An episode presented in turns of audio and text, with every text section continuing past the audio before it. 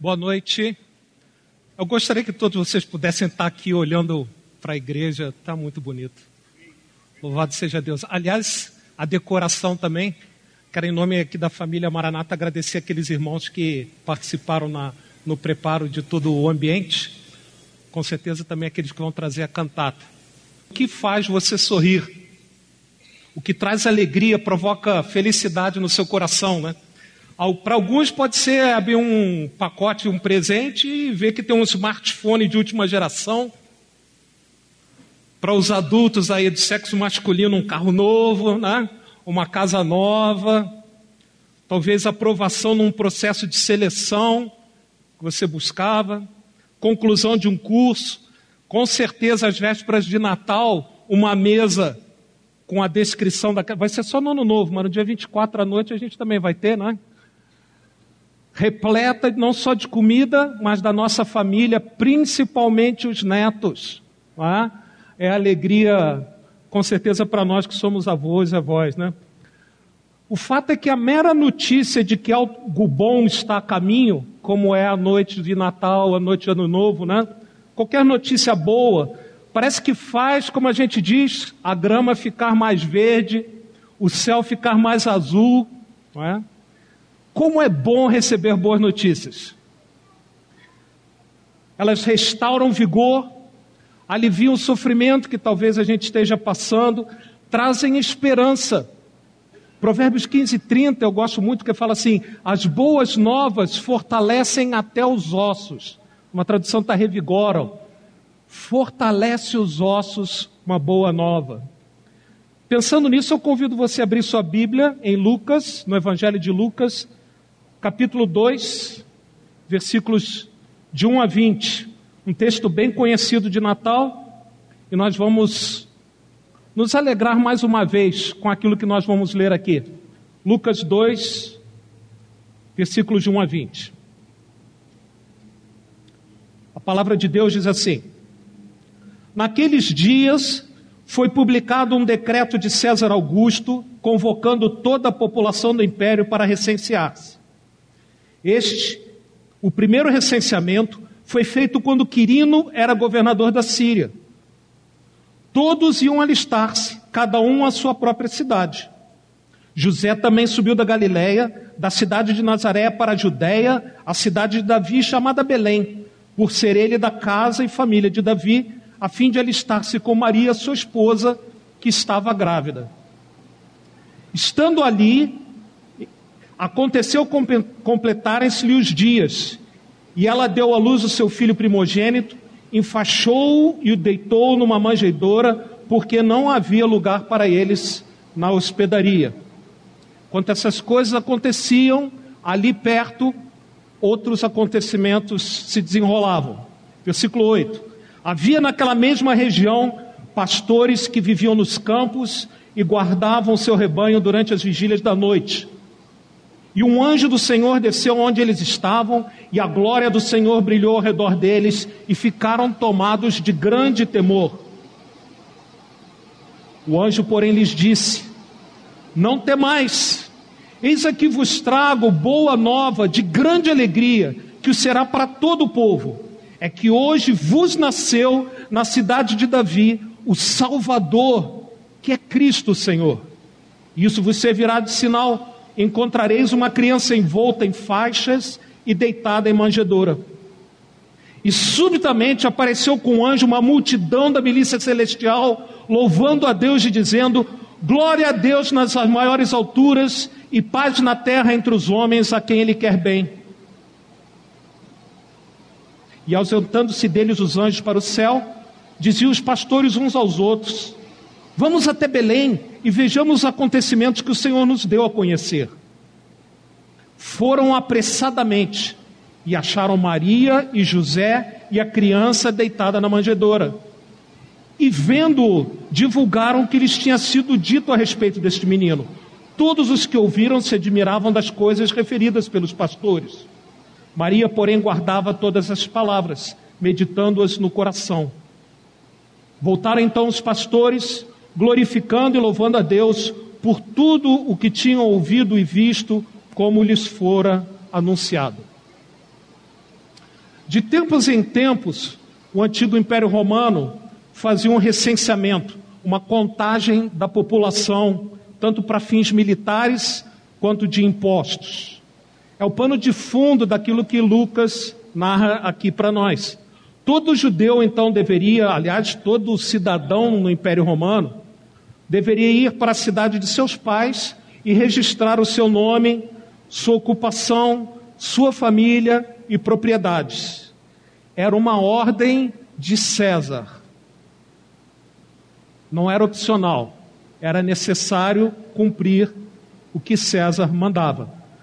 Mas muito acima do que César Augusto, havia alguém, e esse alguém é com A maiúsculo, no controle de tudo que estava acontecendo ali naquele momento. Deus havia prometido que o Salvador, o Messias, seria da tribo de Judá. E os versículos vão aparecer ali das promessas. Da família de Davi, nascido de uma virgem, na cidade de Belém. O imperador romano foi usado pelo Senhor. Olha que interessante. O imperador foi usado pelo Senhor para deslocar Maria e José mais de 100 quilômetros, desde Nazaré, que ficava ao norte, onde moravam, até Belém, cumprindo então o que as Escrituras diziam. E aqui vai a primeira pergunta de hoje à noite para todos nós. Você tem consciência que Deus tem o controle de tudo o que acontece nas nossas vidas? Tudo inclusive essa chuva que cai agora. Deus tem o controle de tudo. Sem saber, César tomou parte na história que Deus estava escrevendo. Nunca soube, talvez, a história que Deus estava escrevendo. E Deus escreve a sua história com muito cuidado. Em Jeremias 1,12 nós lemos: Disse-me o Senhor, eu velo sobre a minha palavra para cumprir. Por isso, Maria e José chegaram a Belém exatamente naquela data, cumprindo-se os dias. Estando ali, aconteceu, versículo 6, completaram-se os dias e ela deu à luz ao seu filho primogênito nem um quilômetro a mais, nem um quilômetro a menos, nem um dia a mais, nem um dia a menos. Exatamente o tempo certo, o lugar certo. O Senhor estava no controle de tudo que estava acontecendo ali. Naquela noite, o anúncio do nascimento de Jesus foi primeiramente dado pelos anjos, alguns pastores humildes e desconhecidos o texto fala que viviam nos campos e guardavam o seu rebanho. Ali é uma curiosidade que provavelmente o Natal não é em dezembro, porque essa época de inverno em Israel, muito frio para eles estarem no campo. Mas não faz mal a data a gente não saber, nós celebramos o nascimento do Senhor hoje, né, ao longo desse mês. Mas aqueles homens então viviam nos campos, guardavam o seu rebanho, e o nosso Deus é perfeito, inclusive nos detalhes. A gente podia, podia se perguntar aqui, né? Por que anunciar primeiro e de forma tão dramática um coral de anjos? Para aqueles homens e não para os maiorais, para os importantes daquela região, pelo menos, para não dizer de todo o Império Romano. Por que não uma cadeia nacional de televisão? Se houvesse televisão naquela época, não havia. Mas essa é pergunta: por que Deus então no seu plano perfeito e detalhado, né? Anunciou primeiro aqueles homens o nascimento de Jesus. Os pastores não faziam parte da parcela da população, da camada superior em Israel. Na verdade, eles eram desprezados. O tipo de trabalho que eles desempenhavam faziam que muitas vezes eles ficassem cerimonialmente impuros e eles não podiam participar no que acontecia no templo. Eles faltavam muitas reuniões da igreja fazendo um paralelo, né? Então, por isso, eles não eram muito bem tidos em apreço, né? Mas ao visitar primeiro aqueles pastores, ao Senhor mandar aqueles anjos anunciar para os pastores, isso revela uma marca registrada do nosso Deus. Nosso Deus, e presta atenção, isso é importante. Nós, homens, nós somos muito norteados pelas aparências, mas o nosso Deus não chama preferencialmente os ricos e poderosos, mas os pobres e humildes. Essa é uma marca registrada do nosso Deus. Ele é o Deus que disse: dispersou os que no coração alimentavam pensamentos soberbos, derribou do seu trono os poderosos, exaltou os humildes, encheu de bem os famintos e despediu vazio os ricos. Lucas capítulo 1. Esse é o nosso Deus. Aliás, Paulo nos lembra: não foram chamados muitos sábios, nem muitos poderosos. Pelo contrário, Deus escolheu as coisas loucas do mundo para envergonhar os sábios, escolheu as coisas fracas do mundo para envergonhar as fortes, a fim de que ninguém se vanglorie na presença de Deus. A soberba e o orgulho humano, a nossa soberba, o nosso orgulho, nos afastam de Deus. Primeiro, então, aparece um anjo aos pastores dando as boas novas. E na sequência, um coral maravilhoso, que a gente não sabe bem, mas era uma multidão, muitos anjos, muito maior que o coral de hoje, que a gente vai estar aqui, né? Se juntem um hino de louvor a Deus. Irmãos, nós estamos acostumados com essa narrativa, mas você não se apercebe que há séculos, naquela época, o Senhor não se manifestava a Israel daquela maneira. Talvez dentro do templo, falando com Zacarias escondido, mas uma manifestação daquele tamanho da presença de Deus, havia séculos que não acontecia, que a glória do Senhor se manifestava visivelmente. A majestade manifestada pelos anjos não era por causa dos pastores, Quando alguém importante vem nos visitar, a gente prepara tudo em função de quem vai nos visitar. Mas a majestade trazida naquele momento não era por causa dos pastores, que eram pessoas humildes, mas era devido à importância do Senhor Jesus, daquele que estava nascendo. E aqui vai um outro pensamento para você. Tudo o que fazemos aqui ao nos reunirmos, irmãos, como igreja, deve ser feito da melhor forma deve ser feito com esmero, não por causa da plateia, seja de nós, membros da igreja, seja dos nossos visitantes, mas deve ser feita com majestade a melhor possível, por causa daquele a quem prestamos culto, ao nosso Deus. Que privilégio é poder tomar parte no culto. Nós cantamos aqui ao Senhor, às vezes até no piloto automático, nós reclamamos um pouco disso e daquilo, do tipo de música, da altura do som, da chuva que cai, eu não consigo ouvir direito, não é? Mas tudo que acontece, o foco é no Senhor, é um privilégio nosso participar. Irmãos, o que está acontecendo aqui nesse momento, não por minha causa e não por sua causa, mas é tão sobrenatural quanto aquilo que aconteceu naquela noite quando os anjos se tornaram visíveis porque é o Espírito do Senhor que fala aos nossos corações, é a presença do Senhor no nosso meio que faz toda a diferença. Por isso a majestade daquele momento no anúncio a pessoas tão simples como aqueles homens, aqueles pastores. Qual foi a reação daqueles homens? Qual seria a sua reação se de repente um anjo aparecesse e começasse a falar com você? Eles tiveram medo. Eles tiveram muito medo. É uma reação compreensível. Eu teria medo também. Para homens comuns e falhos como nós, diante de alguma coisa que claramente era muito além de que tudo aquilo que eles podiam imaginar e tinham experimentado até ali. A manifestação do Senhor trouxe medo àquelas pessoas. Por isso o anjo imediatamente diz: não tenham medo. E como é precioso quando Deus fala para nós: não tenham medo. Não tenham medo. Surpreendentemente, Deus não estava se manifestando para julgar, trazer punição pela multidão de coisas erradas na vida daqueles homens, na vida da sociedade, na vida da humanidade. Pecados que eles e todos nós fazemos.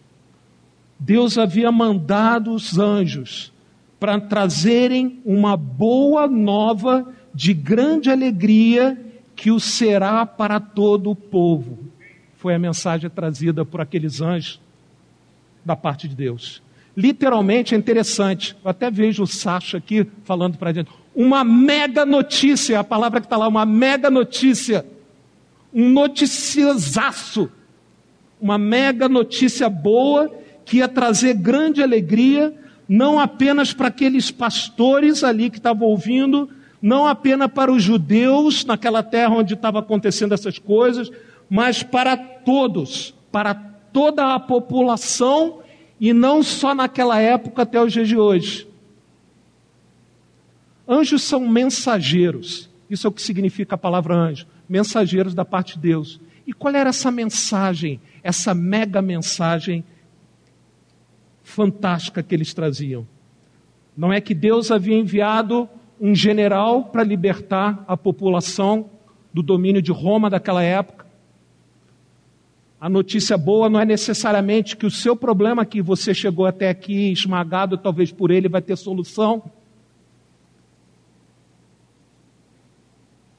Ou um juiz que nos libertasse das consequências do nosso pecado humanamente falando. A notícia boa é que Deus havia enviado o Salvador. O Salvador. O Salvador nasceu hoje o Salvador queria satisfazer a nossa maior necessidade. Nós estamos muito acostumados com as palavras que nós usamos aqui na igreja, Salvador.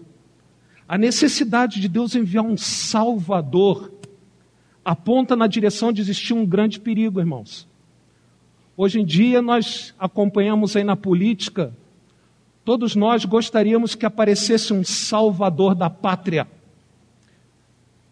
porque nós não vemos solução. E nós sabemos, na verdade, que não existe nesse mundo, entre os homens, um salvador da pátria. Imagina então, se isso é verdade né, em termos de economia e política, quando nós estamos falando daquilo que é mais importante, que é o destino eterno das nossas almas.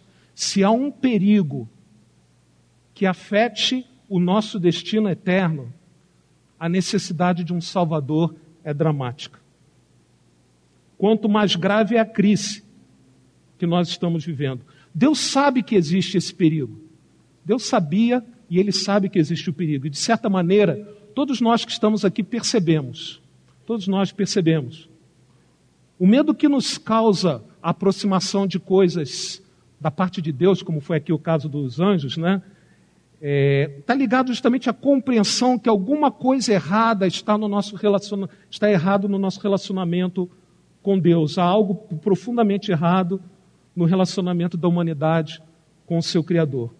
Então, não só quando você abre o jornal, quando você sair e voltar em casa, e é terrível porque a gente ouve os jornais e a notícia, principalmente num país como o nosso, notícia após notícia que parece que é ruim, não é?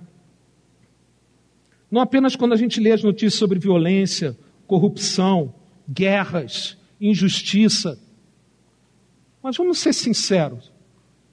Quando a gente para e olha um pouco para nós mesmos, mesmo eu aqui trazendo essas palavras para vocês, quando nós paramos e olhamos um pouco para dentro do nosso coração, para dentro de nós mesmos, quando a gente compreende nossas motivações, quando nós ficamos chocados com as nossas próprias atitudes, eu vejo que sistematicamente fracasso em fazer aquilo que eu sei que deveria, que eu deveria, que eu, que eu deveria fazer. Fracasso miseravelmente. A palavra de Deus traduz, através do apóstolo Paulo, bem claramente aquilo que talvez você já tenha sentido, e eu com certeza já senti. Lá em Romanos 7, quando Paulo fala sobre a vida dele, diz assim: porque nem mesmo compreendo o meu próprio modo de agir, pois não faço o que prefiro e sim o que detesto. Não faço o bem que prefiro, mas o mal que não quero, este faço. Você já viu isso na sua vida?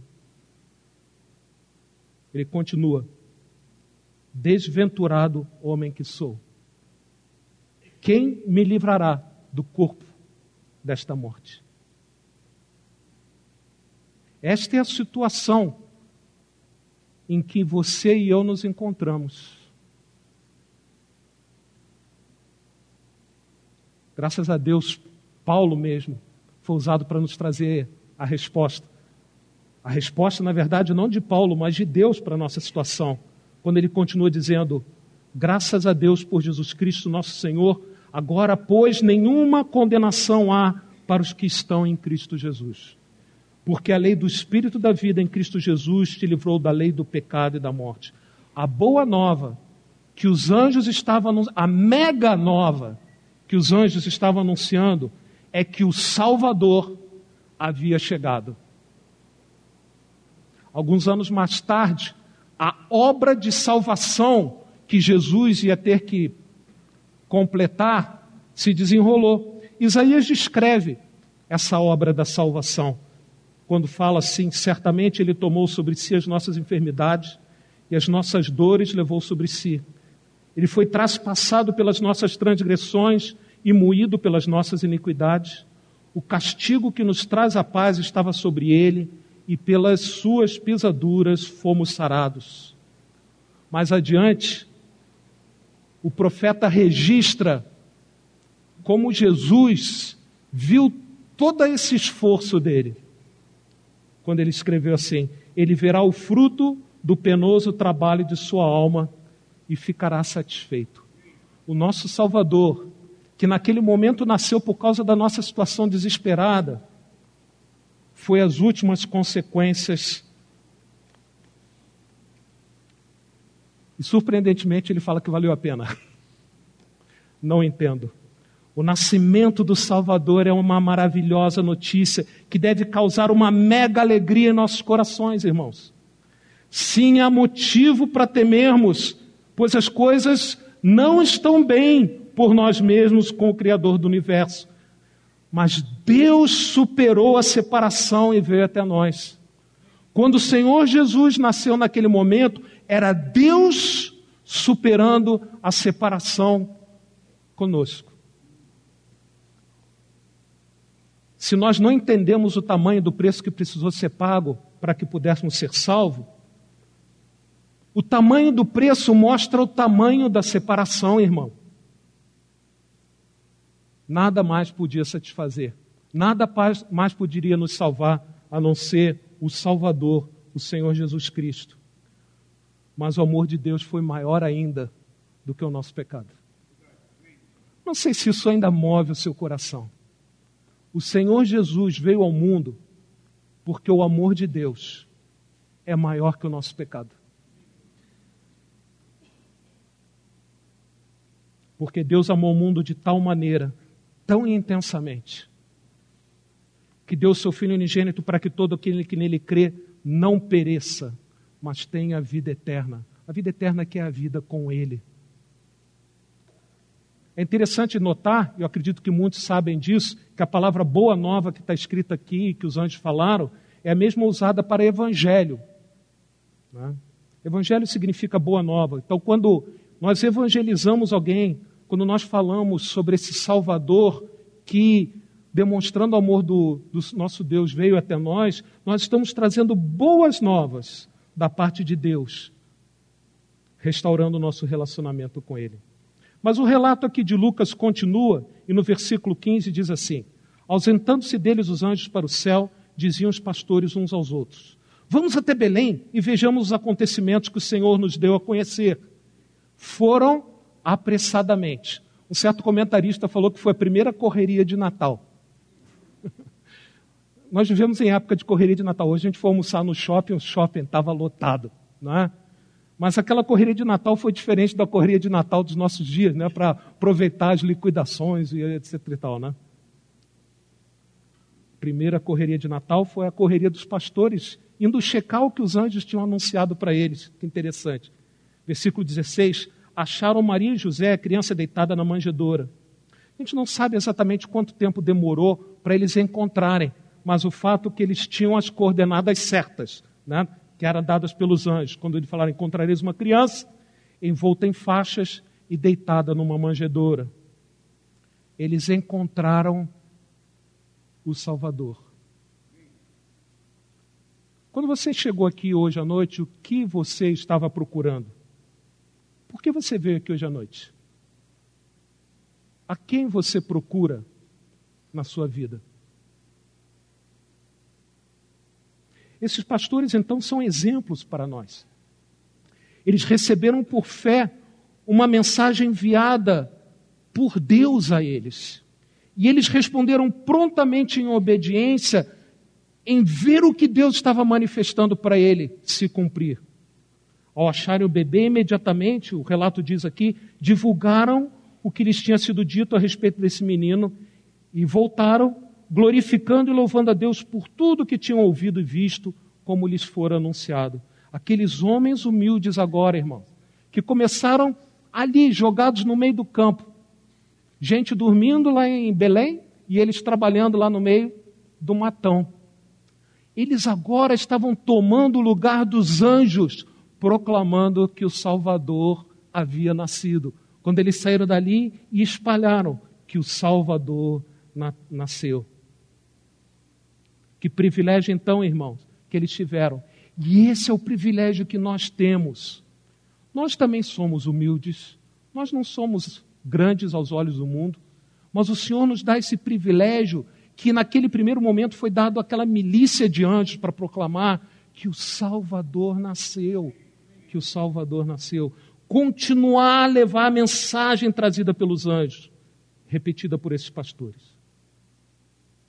Nesses momentos agora, antes da cantata, eu gostaria que a gente pensasse um pouco justamente sobre esse assunto, a busca pela alegria. Vos trago uma mega notícia que vai trazer grande alegria. A busca pela alegria. Todo ser humano, em sã consciência, como a gente fala, no seu bom juízo, né? busca alegria, felicidade. É interessante que até documentos importantes dos, das nações, dos países, falam a respeito disso. Por exemplo, tem uma declaração de independência dos Estados Unidos que fala assim: todos os homens são criados iguais dotados pelo Criador de certos direitos, que entre estes são vida, liberdade, Steve, busca da felicidade. Busca da felicidade. Alguma coisa inerente ao ser humano. A Constituição do Brasil é interessante, ela procura traduzir de uma maneira mais concreta, né? mas de certa maneira fracassa, né? quando diz assim: no artigo 5, todos são iguais perante a lei, sem distinção de qualquer natureza, garantindo-se direito à vida, à liberdade, à igualdade, à segurança e à prosperidade. Aí fala nos termos seguintes, começa a listar, aí fracassou, né? listando ali. Mas reconhece a própria Constituição, né? essa busca de coisas como liberdade, prosperidade, felicidade, Alegria é alguma coisa que é natural ao ser humano. Ainda hoje, as pessoas buscam alegria. Você busca alegria. Aonde nós vamos encontrar alegria? Aonde estaria alegria? Alguns buscam alegria em coisas, objetos, propriedades. Mas depois de algum tempo, à medida que os anos vão passando, né? a gente começa a compreender que as coisas vão envelhecer, quebrar ou sair de moda. Até funcionam bem, mas você mesmo não vai querer mais usar aquilo que parecia tão importante. As coisas trazem alguma alegria, mas ela passa logo. Alegria nas circunstâncias. Circunstâncias mudam. Circunstâncias mudam. Nem sempre a vida vai ser aquilo que nós chamamos de um céu de brigadeiro ou um mar de almirante. Coisas perfeitas, tudo colaborando. Às vezes as coisas vão dar certo. às vezes as coisas vão dar terrivelmente errado. E para não pensar em coisa assim mais dramática, basta você pensar nos carros que você já comprou e vendeu na sua vida. De vez em quando deu muito certo, de vez em quando deu muito errado. Então as circunstâncias, elas mudam. Alguns buscam alegria em realizações, diplomas, conquistas, obras.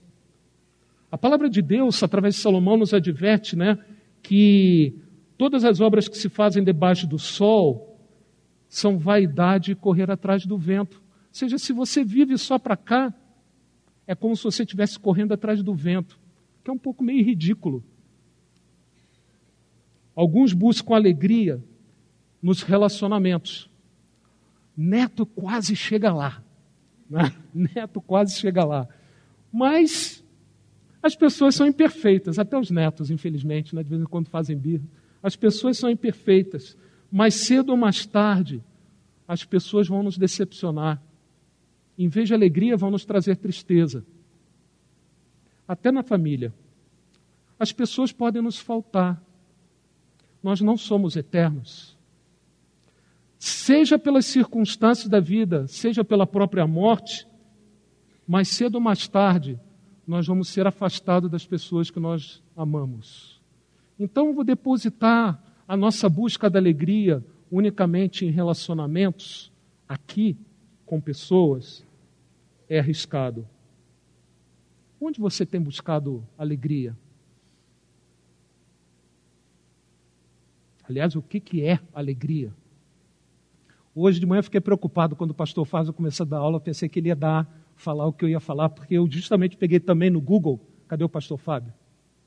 Pastor Fábio, Google ali é um, um apoio, né? Definição de alegria. Diz lá no dicionário né, do Google: estado de viva satisfação, de vivo contentamento, regozijo, júbilo, prazer. Por exemplo, quando você fala assim, não cabia em mim de tanta alegria. Ouvi dizer que alguém, anteontem à noite, ficou, não cabia em si de tanta alegria. Alguns olhares aqui já, né, desvendei. também significa um acontecimento. Então, é um estado interior nosso, mas também é um acontecimento. Quando a gente fala assim, o nascimento do filho foi uma alegria. O nascimento do filho foi uma alegria. Essa é a definição de alegria. A coisa complica um pouco quando você quer sofisticar e busca nos livros de filosofia, que fala que alegria ou felicidade se refere a um conceito que vem lá da Grécia, tem um nome estranho, eudaimonia, que vem de eu bom, mas daimon espírito. Ser um bom espírito, uma boa vida, uma vida que floresce. É interessante porque isso mostra que não é só um sentimento a alegria. Inclui um sentimento, mas se você quer complicar mais ainda, vai na prateleira ou vai lá na Saraiva, não precisa nem comprar, né? Vai lá na Saraiva e abre, que a gente pode ler, né? Num livro de psicologia, aí você vai ver que alegria ou felicidade descreve um estado mental emocional de bem-estar, que pode ser definido entre, entre outras coisas por emoções positivas ou agradáveis, indo desde contentamento até um gozo intenso. Aí alguém notou, um pouquinho mais fácil da gente entender, fala assim: alegria normalmente faz você sorrir. Tá? Essas definições né, não nos ajudam muito a descobrir, aliás, o pastor Fábio falou, né? O fracasso nosso em a gente definir com precisão essas coisas que são mais básicas e importantes na nossa vida, por exemplo, alegria. Né? Mas mesmo que eu não saiba definir precisamente o que é alegria, uma coisa eu sei, é algo bom. É algo bom. É interessante, irmãos, que a Bíblia fala que mesmo o homem sem Deus pode ter momentos de alegria. Às vezes nós esquecemos disso. Lá em Eclesiastes fala que proveito tem um trabalhador naquilo que se afadiga. Sei que nada melhor para o homem do que regozijar-se e levar a vida regalada. E também que é dom de Deus que passa o homem comer, beber, desfrutar o bem de todo o seu trabalho. Pelo que vi, não haver coisa melhor do que alegrar-se o homem nas suas obras, porque essa é a sua recompensa. Salomão aqui estava longe de Deus, falando o coração de alguém longe de Deus, que a recompensa que tinha era a alegria de comer, beber, desfrutar do resultado do seu trabalho. Então, mesmo longe de Deus, há uma certa alegria. Mas, irmão, não é essa alegria daquilo que os anjos estavam falando naquela noite, proclamando. A mensagem trazida pelos anjos não era de uma alegria passageira, dessas várias coisas que eu gastei um tempo aqui para listar para vocês. Alegria verdadeira é interessante, é fruto da ação de Deus na vida daqueles que o amam. Se você lembrar, e eu sei que você já leu lá na sua Bíblia, tá? Em Gálatas 5, 22, 23, quando fala sobre o fruto do Espírito, você lembra qual é que é a segunda marca? O fruto do Espírito é amor, alegria. Continua, paz, paciência, bondade, fidelidade, mansidão. A obra de Deus na vida de alguém transparece em alegria, entre outras coisas. A presença de Deus em nossa vida traz alegria, irmãos. Isso é fantástico e faz toda a diferença do mundo.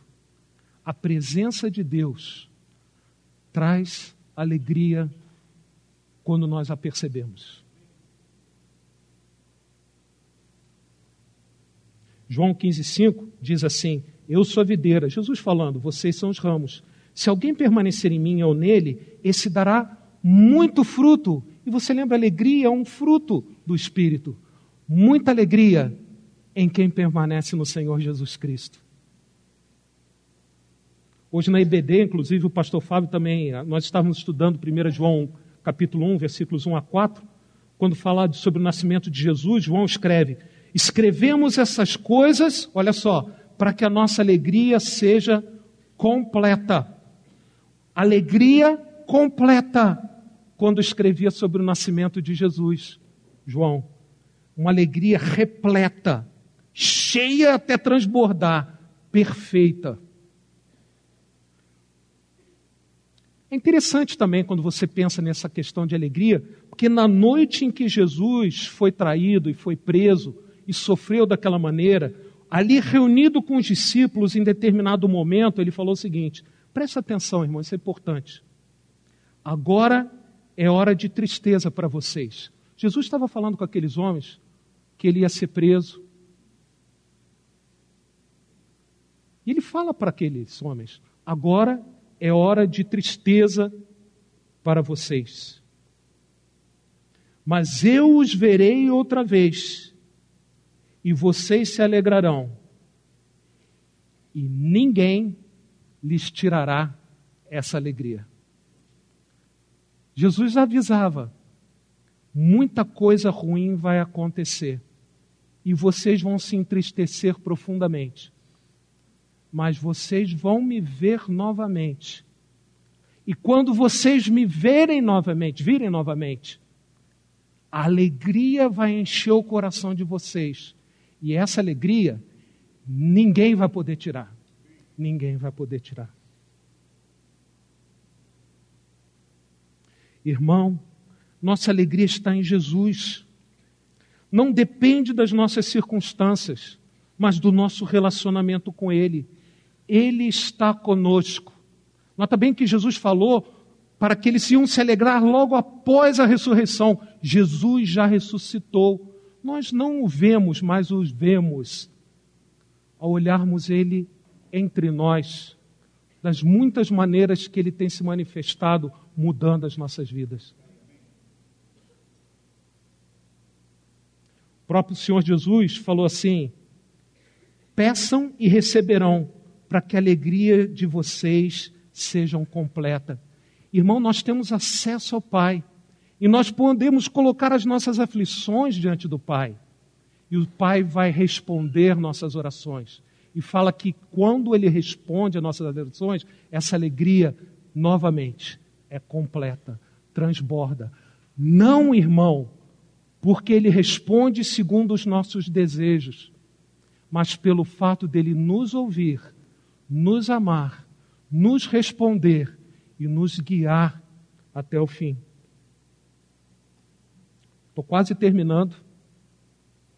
o povo de Israel, dentro desse contexto de alegria, eu me lembrei que ele tinha uma outra palavra que andava muito perto associada à alegria e muitas vezes é traduzida simplesmente como paz. Essa palavra é shalom. Shalom. Shalom significa muito mais do que uma trégua entre duas guerras. A palavra shalom significa bem-estar, em sua essência, traduzido por saúde, prosperidade, segurança, sanidade, estado de completude, nada falta. Shalom inclui alegria, felicidade, mas vai muito mais além. É interessante que Shalom se refere muito mais a algo interior, a um caráter, alguma coisa interior à pessoa e não às circunstâncias. Então, desfrutar o Shalom não depende das circunstâncias, mas é alguma coisa interior às pessoas. As circunstâncias de Israel não eram boas, a vida era difícil, a nossa vida também, em certo aspecto, é difícil. E no meio daquela dificuldade que Israel vivia, e no meio da dificuldade em que você vive, irmão, o Senhor te traz essa mensagem.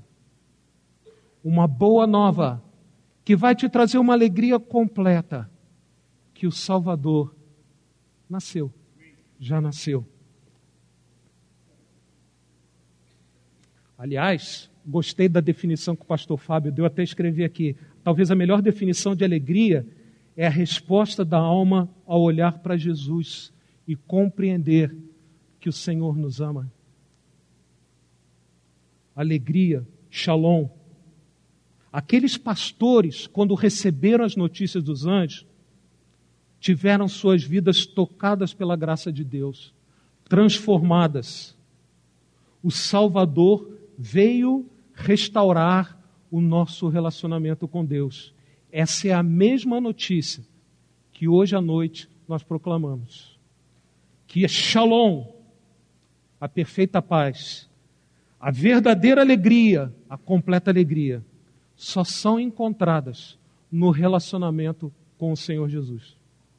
Somente no relacionamento com Deus, a nossa busca por felicidade encontra o seu destino realmente, para qual nós fomos criados. Ele é eterno e imutável. Haveria um grande problema se na nossa busca a gente encontrasse um Deus que não quisesse se relacionar conosco. Mas lembra, ele é o Deus que transpôs a separação e enviou aqueles anjos para proclamarem a vinda do Salvador. Eu não creio que a vida daqueles pastores se tornou perfeita. Depois que passaram aqueles acontecimentos, eles voltaram para a sua vida, tiveram problemas com seus rebanhos, sim.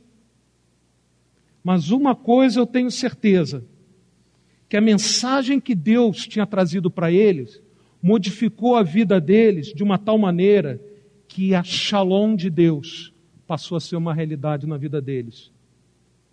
Fez toda a diferença. Então, nos momentos de desânimo, nos momentos de luta, a mensagem que Deus nos ama e transpôs a separação e veio ao mundo, nasceu, viveu, sofreu, morreu, ressuscitou e ressuscitado nos traz alegria que ninguém pode roubar. Faz toda a diferença do mundo. Você possui essa alegria? Eu não tenho tempo. Paulo podia pregar até de madrugada que não tinha problema. Aqui eu tenho que cumprir o tempo, já estou passando um pouco.